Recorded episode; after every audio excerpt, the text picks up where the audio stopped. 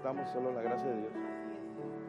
Bienvenido cada uno a la Iglesia Bautista Betania en esta noche. Qué bueno tener cada uno que ha llegado. Queremos dar una bienvenida oficial al servicio de hoy en esta noche y estoy tan contento y gozoso de estar. Espero que usted también, porque no hay mejor lugar que estar que en la casa de Dios. Les voy a pedir que se pongan de pie conmigo. Vamos a empezar con una palabra de oración y así entrar al tiempo de alabanza hoy en esta noche. Oremos, Padre, te damos gracias una vez más por ah, tanto gozo y bendición poder estar aquí en tu casa. Te damos gracias, Padre, porque tenemos tu palabra, lo podemos estudiar, lo podemos conocer, podemos escuchar la predicación de ella y, y estamos tan bendecidos por ti, Padre.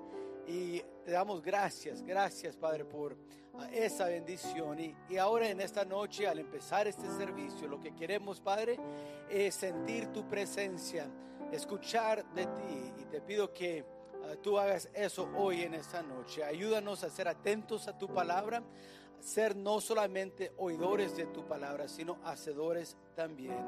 Sé con nosotros que las alabanzas sean para tu honra y tu gloria al cantarlos, Padre, que lo cantemos con gozo en nuestros corazones con amor hacia ti, porque sí te amamos, Padre, y, estamos aquí solamente por tu gracia y queremos alabarte por eso, te queremos adorar hoy en esta noche con ese corazón. Y esto te lo pedimos en el nombre de Cristo Jesús. Amén y amén.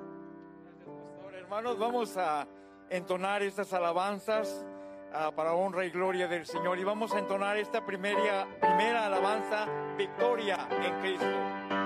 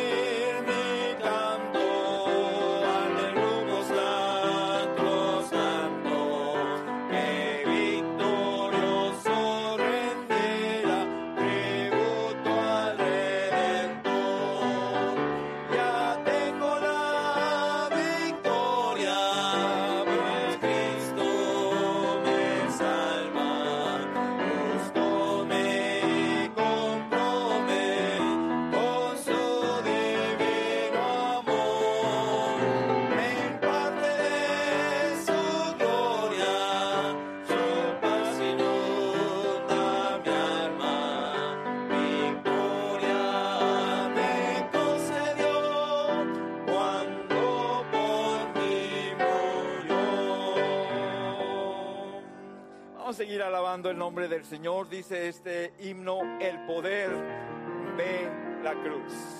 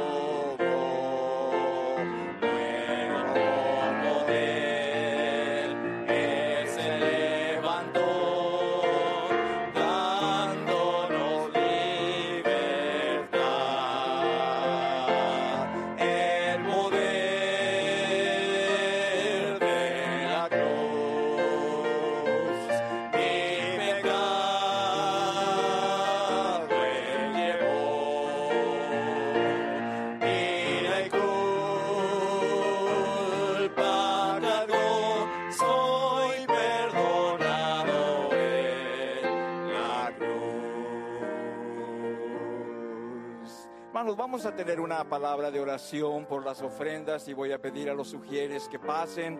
Y así, hermanos, inclinemos a nuestros rostros y después estaremos cantando un himno mientras, hermanos, se recogen estas ofrendas.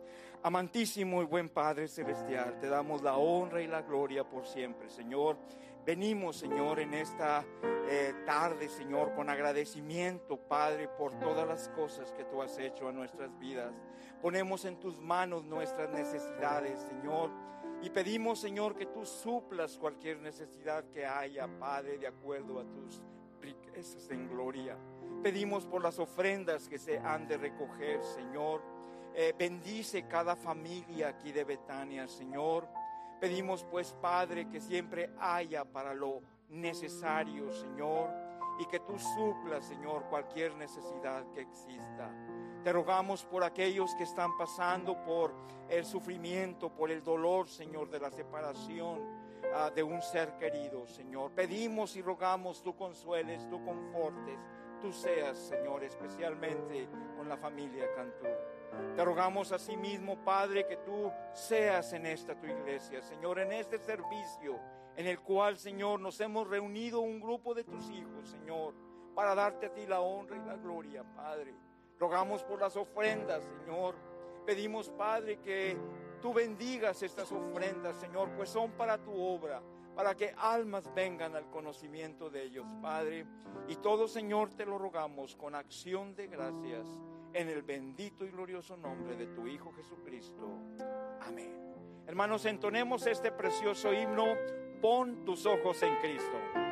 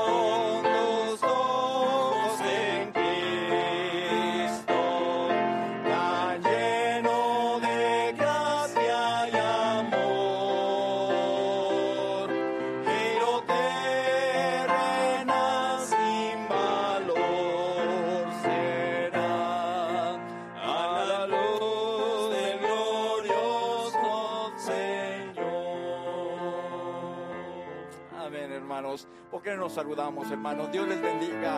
Mande un saludo a quien tiene al lado, hermanos, quienes nos están viendo en línea, ¿verdad? Dios les bendiga, ¿verdad?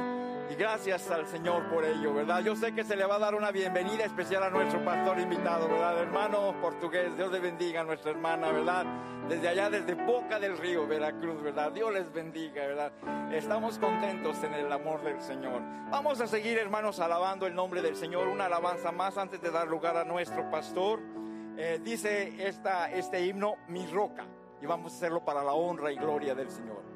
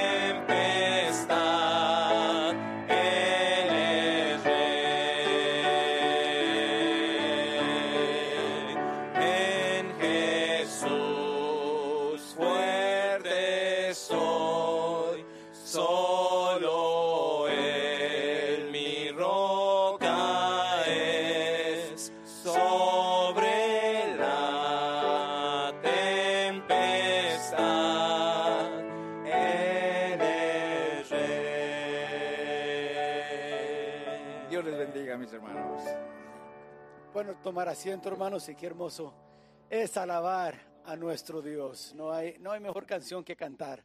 No sé si todavía estaban cuando estaban entrando, pero el vecino acá estaba con sus corridos y quién sabe se escuchaba. Y dije, ay, qué triste, si nomás viniera aquí a escuchar lo que es hermoso alabar a Dios. Um, ah, en esta noche, hermanos, es un privilegio para nosotros ah, tener al pastor Ramón Portugués con nosotros. Viene de la iglesia Bautista Boca del Río, de Veracruz, Veracruz. Y ah, él, este, ah, él tiene ya más de 20 años o 30 años, no sé, algo por ahí en el ministerio, hermanos. Dios le ha usado grandemente a él, su familia, su esposa está, hermana Chapita, está con él hoy en esta noche y ah, han sido este, amigos no de años, pero de décadas. Este, han sido ah, personas y una familia que ha sido de ánimo para nuestra iglesia, para nosotros en lo, personal. Ah, y ah, su, hijo Benny estuvo ayudando en el campamento Loma de Vida hace un- algunos años atrás a toda su familia ha sido de bendición. Sus dos hijos este, están en el ministerio de tiempo completo. Este, y, ah, y como dije, han sido de tanta, tanta bendición. Y este, en, en esta semana, pues en este fin de semana, este, ha- han estado aquí y, y quiero mencionar esto. Oren por su hermana, a Mariana Ramos. Este, algunos lo conocen a ella. Ella me cuidó cuando yo estaba bien pequeñito. Este, y ah, ahorita está batallando con su salud. Ah, y estén orando por ella y por eso están en este fin de semana, no en su iglesia, pero aquí visitándole a ella y, y, ah, y nomás menciono eso para estar orando por ella, lo vamos a añadir a la lista de oración para el miércoles, Ah, pero por eso están y ah, ya que estaban en este fin de semana, pues tomamos ventaja de decir, "Eh, pastor, puede predicar por nosotros hoy en esta, el domingo en la noche, Ah, y él aceptó y, y como dije, es, es, eh, ha sido mucha, mucha bendición. Yo sé que lo que él va a enseñar hoy en, esta noche va a ser algo de nuestra ayuda, nuestro crecimiento espiritual. Y, ah, hermano, estoy muy agradecido que esté con nosotros hoy en esta noche. Venga hermano, y lo que Dios ha puesto en su corazón, tráigalo y así recibimos la palabra de Dios.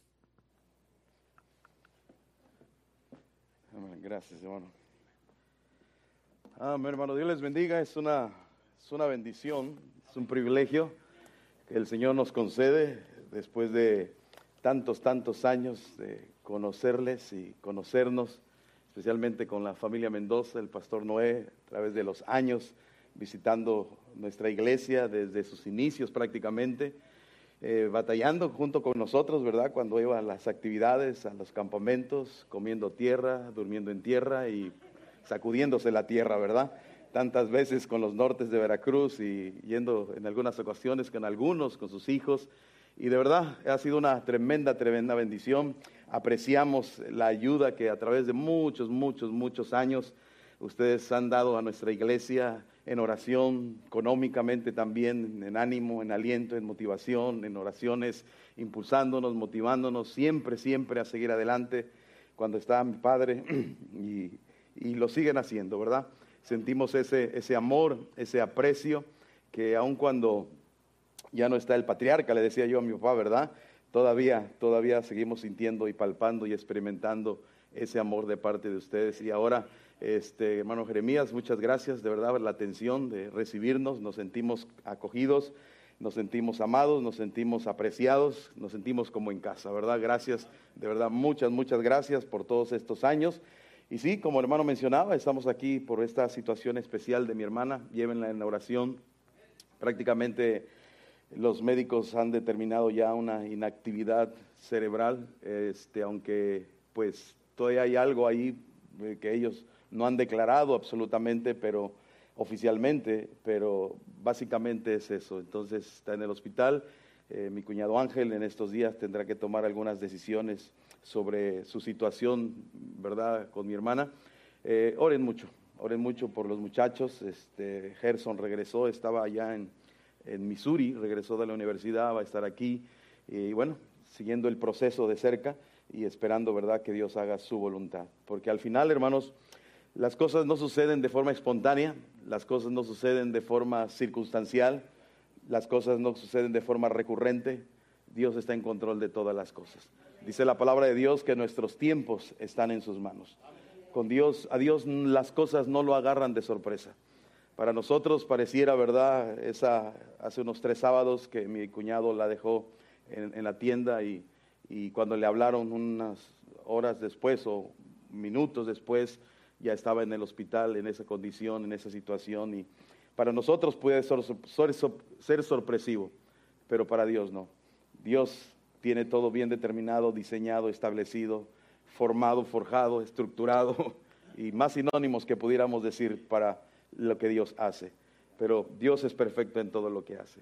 Así que sigamos orando por ello, hermanos, se los agradecemos y sé que lo han estado haciendo, sé que lo han hecho y esperando en el Señor, ¿verdad? Un milagro. Él puede, ¿verdad? ¿Se acuerda aquel leproso que el Señor le, eh, estaba ahí delante del Señor y, el leproso le dijo, si quieres, puedes. ¿Qué está diciendo? Tú tienes el poder y tú eres soberano. tú decides. En ti no hay límites, en ti no, no, hay restricciones. Tú tienes el poder, solamente es tu voluntad. Tú eres soberano, tú decides cómo, cuándo, dónde, por qué, en qué momento. Esa es la soberanía de nuestro Dios. Así que muchas, muchas gracias y tomo eh, en gratitud también la oportunidad de compartir la palabra del Señor, compartirles con ustedes algo de la escritura. Y vamos a ir entonces, hermanos, a Jeremías. Va conmigo. Jeremías capítulo 38. Jeremías capítulo 38 y voy a estar leyendo versículo 1 al versículo 8. Jeremías 38, versículo 1 al 8. Noten lo que dice la escritura, síganme con su vista. Dice la palabra de Dios de la siguiente manera. Oyeron Cefatías, hijo de Matán, Gedalías, hijo de Pasur, Jucal, hijo de Salemías, y Pasur, hijo de Malaquías, las palabras que Jeremías hablaba a todo el pueblo diciendo, así ha dicho Jehová, el que quedare en esta ciudad morirá a espada o de hambre o de pestilencia, mas el que se pasare a los caldeos vivirá, pues su vida le será por botín y vivirá. Así ha dicho Jehová. De cierto será entregada esta ciudad en manos del ejército del rey de Babilonia y la tomará. Y dijeron los príncipes al rey, muera ahora este hombre, porque de esta manera hace desmayar las manos de los hombres de guerra que han quedado en esta ciudad y las manos del pueblo y las manos de todo el pueblo. Hablándoles tales palabras porque este hombre no busca la paz de este pueblo, sino el mal. Y dijo el rey Sedequías, he aquí que él está en vuestras manos, pues el rey nada puede hacer contra vosotros. Entonces tomaron ellos a Jeremías y lo hicieron echar en la cisterna de Malquías, hijo de Amelec, que estaba en el patio de la cárcel, y metieron a Jeremías con sogas, y en la cisterna no había agua, sino cieno, y se hundió Jeremías en el cieno. Y oyendo Ebed Melet, hombre etíope, enuco de la casa real, que habían puesto a Jeremías en la cisterna, y estando sentado el rey a la puerta de Benjamín, Ebed Melet salió de la casa del rey y habló al rey diciendo, Jeremías fue un profeta escogido por Dios, ungido por Dios, comisionado por Dios encomendado para que él advirtiera y amonestara y previniera al pueblo acerca de lo que se avecinaba la destrucción misma de la ciudad. Pero una de las cosas las cuales Dios da como mensaje al pueblo a través de Jeremías es, no pongan resistencia, no se pongan en términos simples y sencillos, no se pongan al tú por tú con el extranjero, con los invasores. Su vida será por botín Prácticamente lo que estaba diciendo, déjense tomar prisioneros y entonces vivirán. Ahora, esto era, sonaba ilógico para el pueblo, porque lo natural era oponer resistencia. Lo natural es, como decimos, no dejarse, es ir hasta las últimas ah, circunstancias, consecuencias, pero no dejarse vencer. Pero aquí el mensaje iba en contra de la razón, de la lógica, del sentido común del pueblo. Por eso ellos entendieron que lo que probablemente en su percepción Jeremías es, eh, Jeremías está vendido. Jeremías prácticamente está yendo en contra. No está actuando, no está actuando lógicamente. aquí ya se me cayó esta cosa. Es que de esto no hay en mi rancho, hermanos. Ahí, ahí ya quedó. All. Lo dije en inglés, all right. ¿Eh? La lógica entonces decía que el pueblo eh, eh, no estaba en, sintonía con lo que Jeremías pretendía. Pero ese es lo interesante, hermanos. Dios no actúa con lógica. Dios no actúa en el sentido común del hombre. Dios no actúa en la percepción raciocinia del ser humano. Dios tiene sus propósitos claros. Y Él, de alguna forma u otra, buscaba la preservación del pueblo. Buscaba librar, aunque ya iba, eh, ya venía un cierto juicio, ya venía una situación difícil para ellos porque iban a ser tomados prisioneros, pero eso les estaba mostrando misericordia de parte del Señor. Les estaba mostrando benevolencia para que cuando vinieran entonces al no poner resistencia, entonces ellos prácticamente salvarían su vida. Sí, prisioneros, pero vivos. Sí, prisioneros, con ciertas situaciones adversas, pero respirando con vida. Bueno, ese es el Dios que nosotros tenemos. Es un Dios de gracia, es un Dios de misericordia, Es un Dios que a pesar de que no somos lo que deberíamos de ser, porque esa era la razón por la cual Dios estaba trayendo esta situación al pueblo, por su desobediencia, su rebelión, su necedad, su insensatez, su falta de certidumbre acerca de la grandeza y de lo que Dios era. Y esa actitud les llevó a ellos a actuar así. Y por eso Dios estaba trayendo esta, este juicio sobre ellos. Pero en medio de eso Dios estaba todavía actuando en misericordia. Pero el pueblo no lo entendió. ¿Y qué hacen? Toman a Jeremías prisionero, lo llevan a esa cisterna, con toda la intención, hermanos, que en esa cisterna prácticamente él aprendiera la lección de que no podía ir en contra de ellos como pueblo. No podía, no podía usar ese sentido de lógica, cómo dejarnos vencer. Y dice la escritura que entonces fueron, pidieron licencia al rey. El rey dijo, yo no puedo hacer nada en contra de vosotros, aunque él era el rey y él podía hacerlo. Pero simplemente él se dejó llevar por lo que el pueblo clamaba y pedía, y era la, la prisión, y en términos más simples era la muerte del mismo Jeremías. Jeremías, hermanos, representaba la voz de Dios. Jeremías representaba la advertencia. Jeremías representaba la prevención. Jeremías representaba en su voz misericordia. Jeremías representaba eh, la protección de Dios a través de su mensaje. Pero el pueblo no lo entendió así. Y pareciera que el pueblo se estaba saliendo con la suya. Pareciera que entonces ahora Jeremías tenía que ir muriendo lentamente en ese cieno lleno de hediondez, de pestilencia y de toda la pudredumbre que pudiera imaginarse en un lugar así. No era agua sucia, era cieno. ¿Usted alguna vez se le ha roto un drenaje? ¿Alguna vez le ha tenido que meter las manos en un lugar para taponear lo que se está saliendo? Huele exquisito, ¿verdad? Huele halagador. Porque uno no come flores ni rosas. Y todo eso era puro desecho humano. en esto era agua estancada, agua podrida, agua sucia. Era muy seguro que había sanguijuelas era muy seguro que había animales, producto, gusanos, producto del mismo cieno, del mismo lodo, de la misma pudredumbre. Allí estaba la voz de Dios, Jeremías. Y pareciera que no había esperanza, que esa voz se iba a callar, que esa voz se iba a silenciar, que esa voz iba a dejar de pregonar.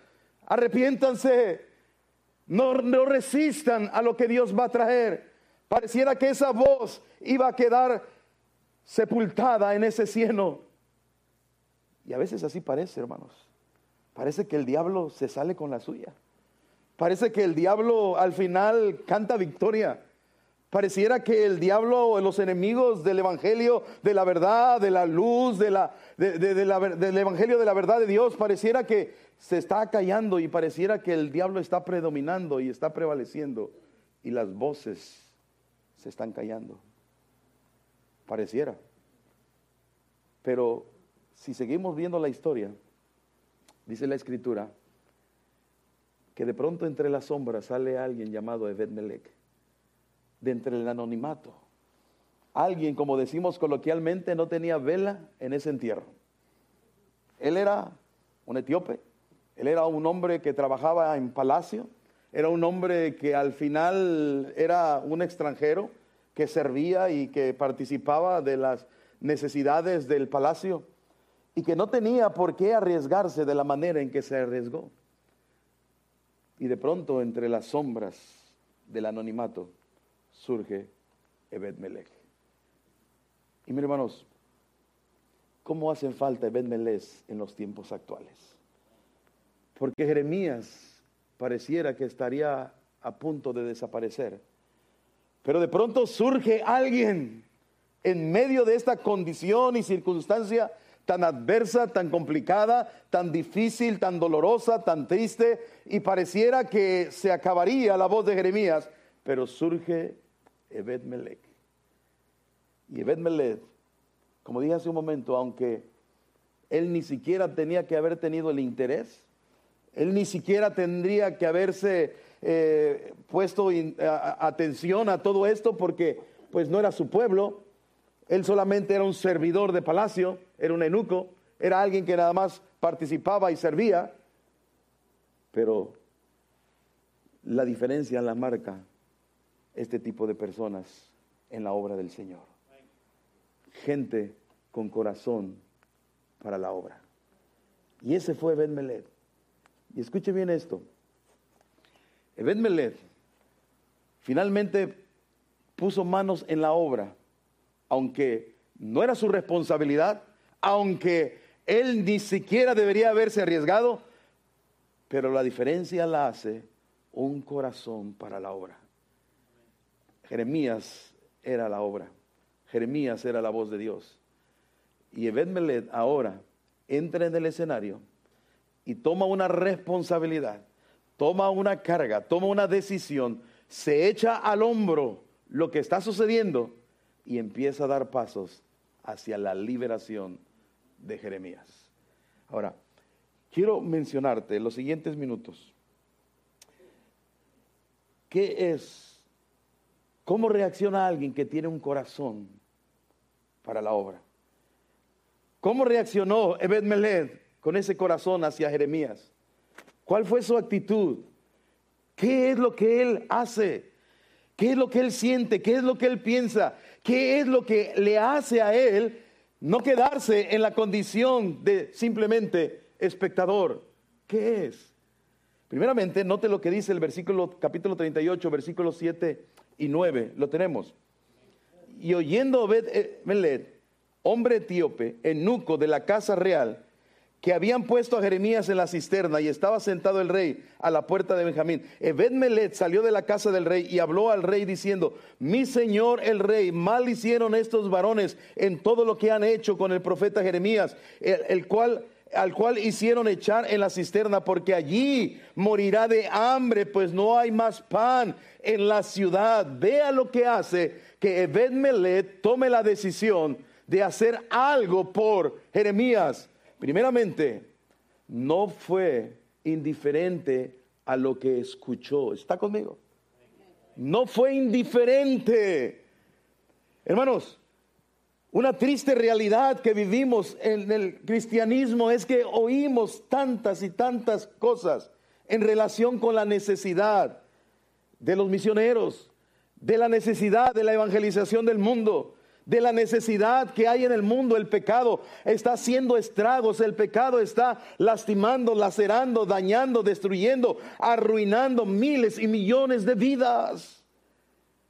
¿Y quiénes van a ser los que van a marcar la diferencia? Los Evet Meled, que escuchemos que hay necesidad.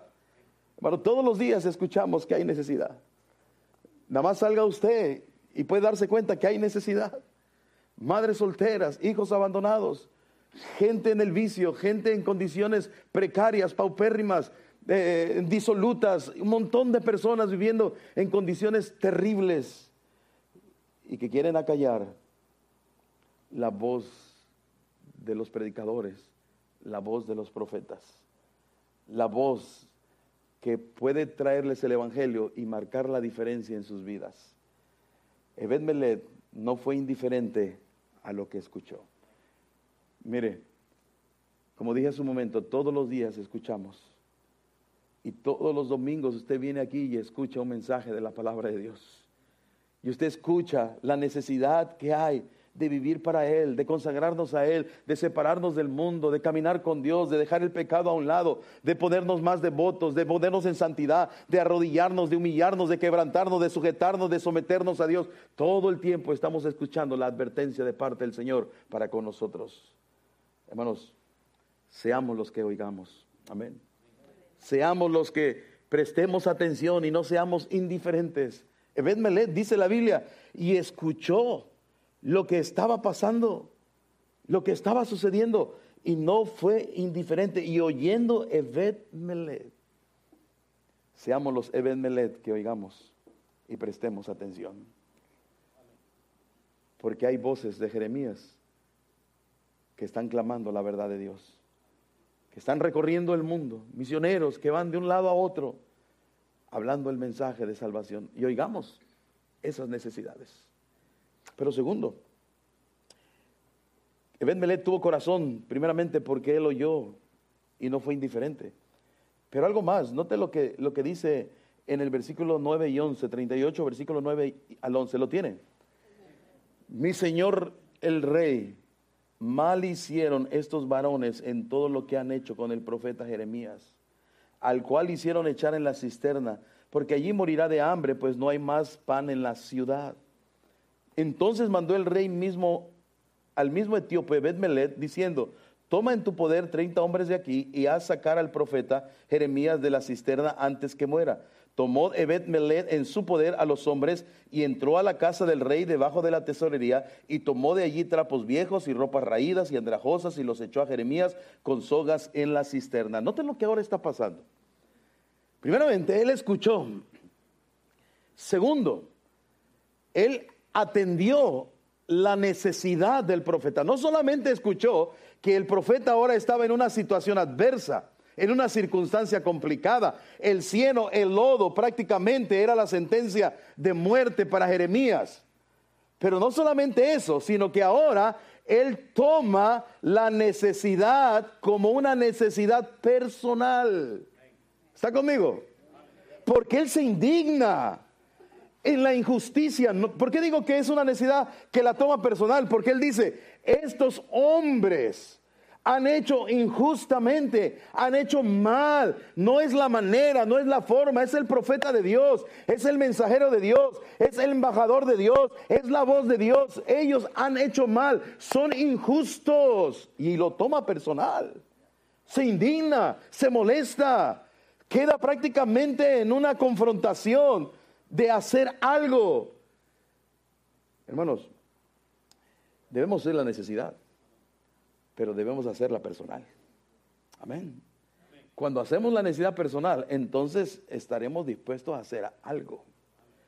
Cuando tú oyes la necesidad, dices, oye, qué bárbaro, qué, cómo, cómo soy, cuánto borracho hay, cuánta situación complicada, cuánta dificultad, cuánta situación adversa, cómo puede haber gente así, cómo puede haber misioneros que sufran tanto, cómo puede haber misioneros que estén batallando, que están luchando para juntar su sostén, están luchando para ir al campo misionero, qué bárbaro, qué dificultad, y no haces nada. Déjame decirte, las Naciones Unidas también se preocupa por el hambre en el mundo y a veces hasta hacen más que nosotros. ¿Está conmigo? Ahí en México hay, hay un sistema social que se llama el DIF, Desarrollo Integral para la Familia. A veces hacen más que nosotros los cristianos por la gente que está en necesidad. Y no solamente económicamente, sino inclusive emocionalmente ayudan a la gente, obviamente no espiritual. Pero ¿sabe qué? Cuando escuchamos la necesidad, Ebed Meled la hizo personal. ¿Y dónde vemos que la hizo personal? Número uno, se indignó por la injusticia. Número dos, tomó recursos para la necesidad. Le va y le dice al rey, esto es interesante, va y le dice al rey, mira, esto hicieron así y así. ¿Y qué le dice el rey? Pues ves tú. ¿Estás preocupado? Ves tú. ¿Te quita el sueño eso? Pues ves tú. Y es más, aquí hay unos 30 hombres, ¿ves? Y dice la Biblia que tomó los 30 hombres, pero no solamente eso, sino que fue, tomó trapos raídos, trapos viejos, y ¿sabe qué hizo, verdad?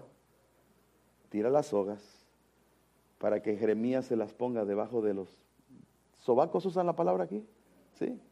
Axilas.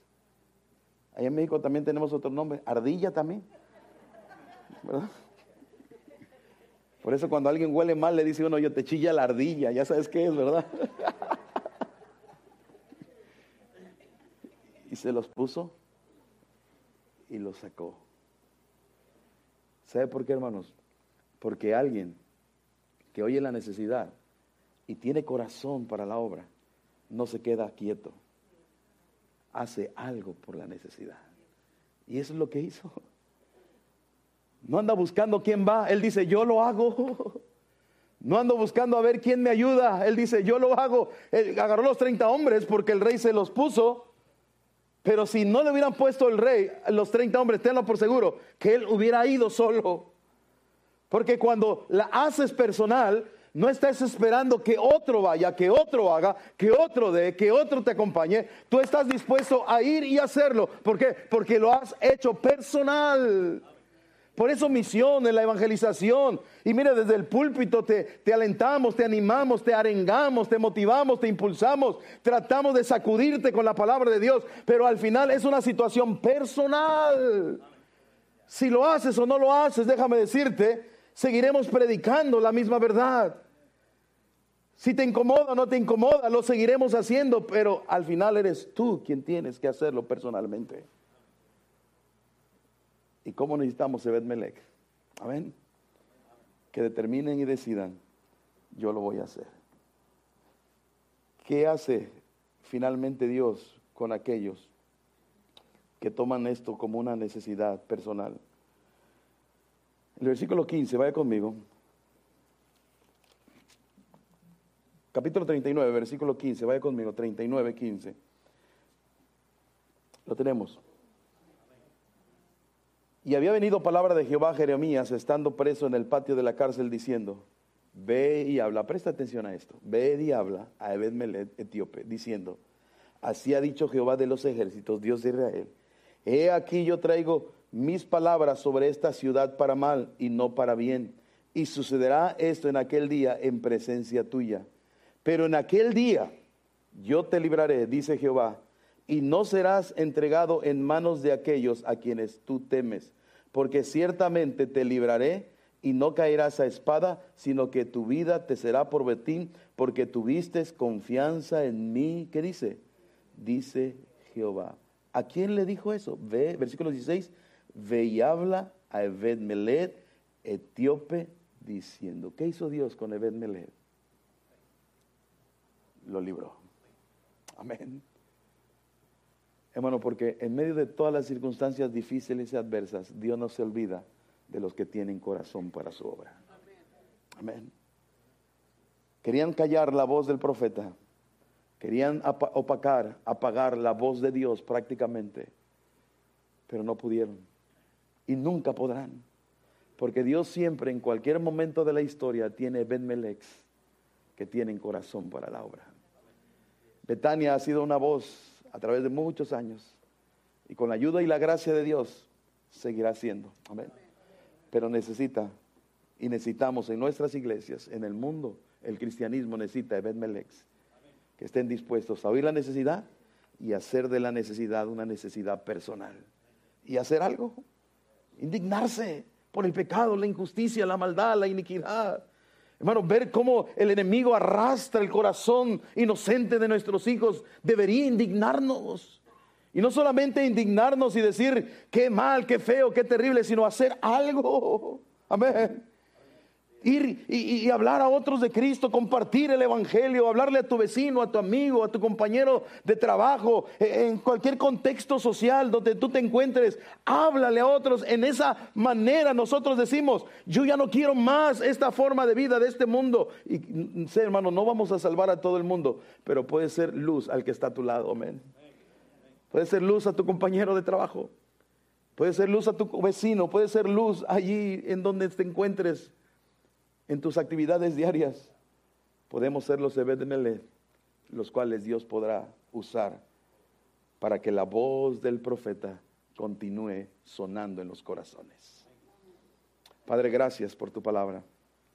Gracias por lo que nos has hablado. Gracias porque nos recuerdas que ciertamente el enemigo quiere callar la voz de los profetas. Quiere hundirlos en el cielo, quiere desanimarlos, quiere desalentarlos. Quiere robarles el corazón para seguir proclamando. Pero gracias por hombres como Ebed Melech, que oyen la necesidad, la hacen personal y toman la iniciativa y toman los recursos, invierten para que esa voz continúe sonando en medio de esta oscuridad. Gracias Señor por esta iglesia. Gracias por eh, su pastor ahora Jeremías y todos los años que el pastor Noé estuvo aquí, Señor, y está aquí.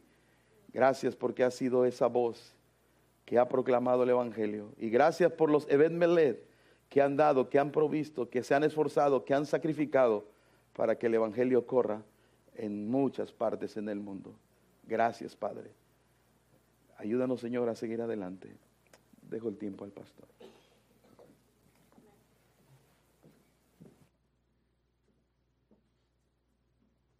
Pedir que el piano empiece a tocar y hermanos vamos a hacer algo que no hacemos normalmente, pero les voy a pedir que se pongan de pie conmigo y seguir en este tiempo de oración. Y quizás Dios te estuvo hablando hoy en esta noche. No voy a predicar otro mensaje, pero el mensaje estaba claro y me hizo recordar del proyecto que estamos haciendo nosotros con estos estudiantes allá en Venezuela. Dios nos está dando a nosotros la oportunidad de ser Eben Melech, suplir esa necesidad. Y quería que tocara el piano y tomar nomás un tiempo de oración y les pedí que se pongan de pie para abrir el altar, hermanos. Si Dios está indicando algo, quieres nomás pasar un tiempo con Él aquí en el altar.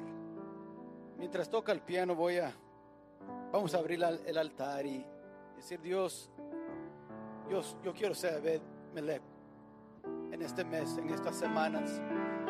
Yo quiero suplir la necesidad que hay. Yo quiero ver que tú me usas a mí.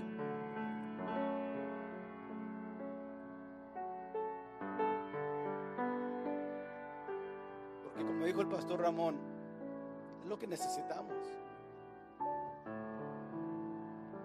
Triste ver a veces, como él dijo, hay más interés en el mundo por otros que el pueblo de Dios. ¿Por qué no venir y decir, Dios, úsame?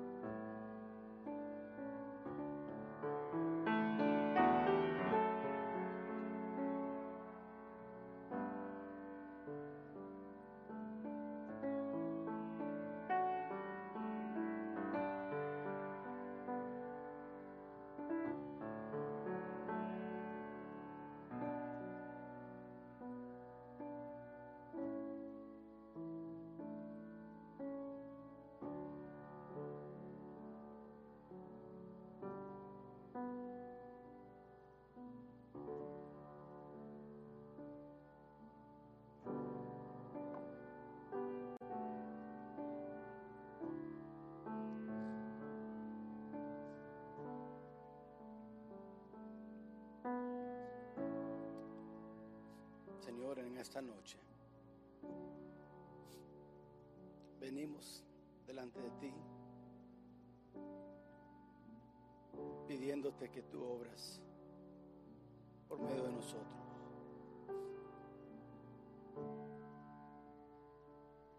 Lo que nuestra iglesia necesita,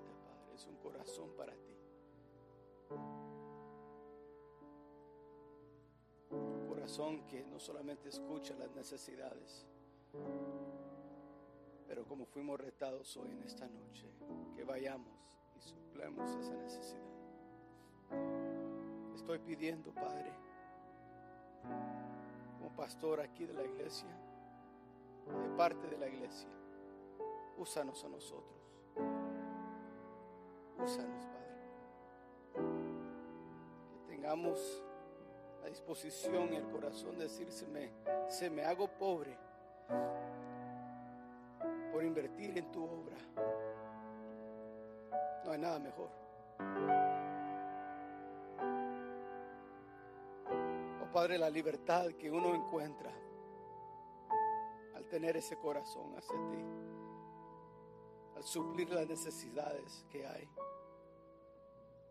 al ayudar a otros, ser de bendición a otros, oh la libertad.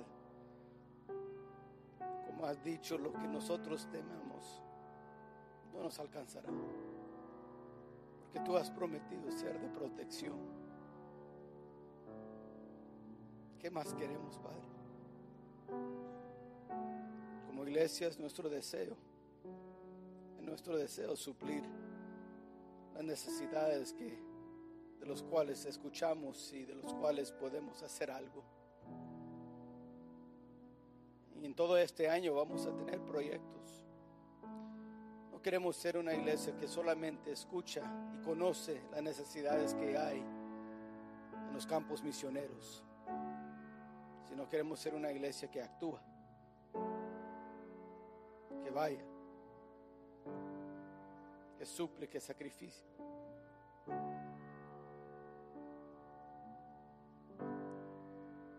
Ayúdanos a hacer todo lo posible, Padre. Tenemos un fondo misionero aquí, lo cual damos cada semana para apoyar diferentes misioneros que están en otros países, que han dado su vida a declarar tu palabra. Ayúdanos a no olvidarnos de eso. Manténganos fuerte en esa área como iglesia, como individuales, Padre, ayúdanos a cada semana. No decir, bueno, no importa si doy o no doy, no, a alguien le importa. Porque siempre hay esa necesidad, ayúdanos a suplir esa necesidad cada semana.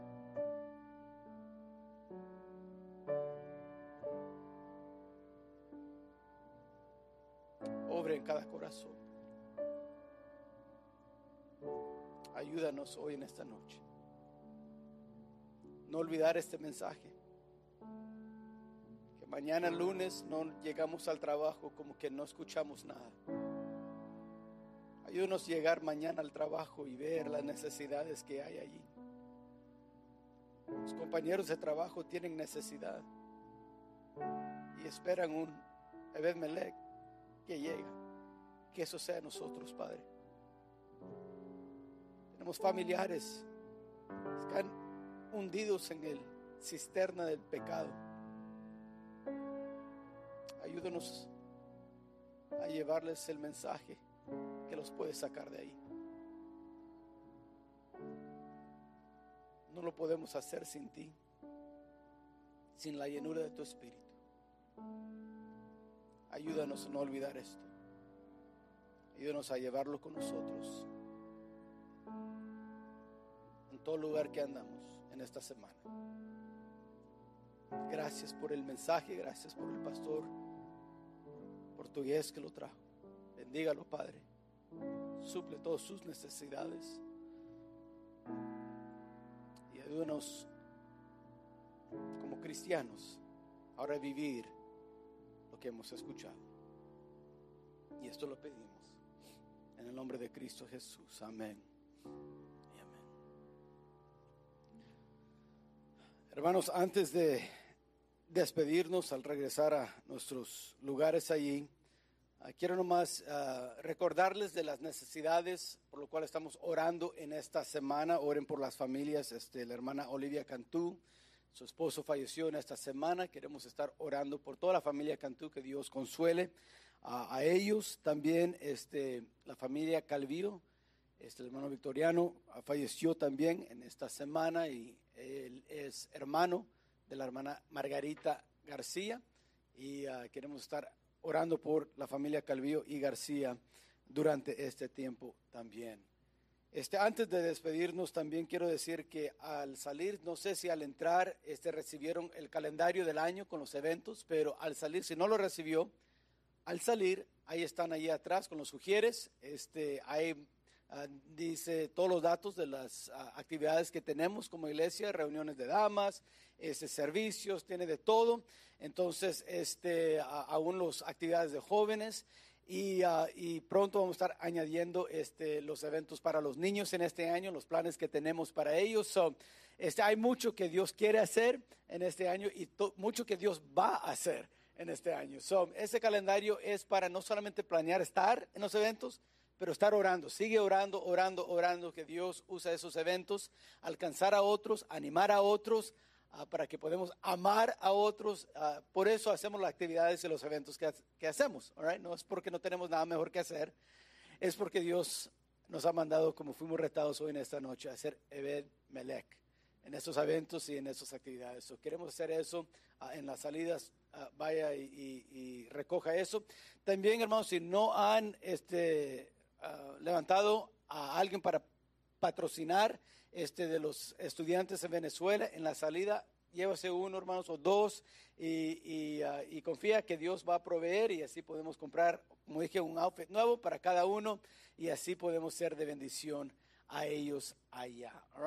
Uh, también eh, algo que uh, iba a decir de eso, hermanos, eh, cuando compran la ropa y todo, lo pueden empaquetar ya, si pueden, háganlo y ponga el nombre, póngale tape o algo, o, algo para con, el paquete de, esa ropa del outfit nuevo, eh, con el nombre y todo, y así cuando lo mandamos, pues cada uno sabe para quién es. All right? So, eh, la tarjetita que levantas con toda la información, cuando compras la ropa, empácalo bien y ponga ahí este, el nombre de la persona por lo cual este, corresponde esa ropa y así al mandarlo todo vaya a estar en orden. All right? So, si pueden ayudar en eso, como dije, en la primera semana de abril lo vamos a estar mandando. So, si pueden, ya tenemos, ah, nos quedan como seis semanas para comprar y así suplir la necesidad que hay allí podemos ser de bendición.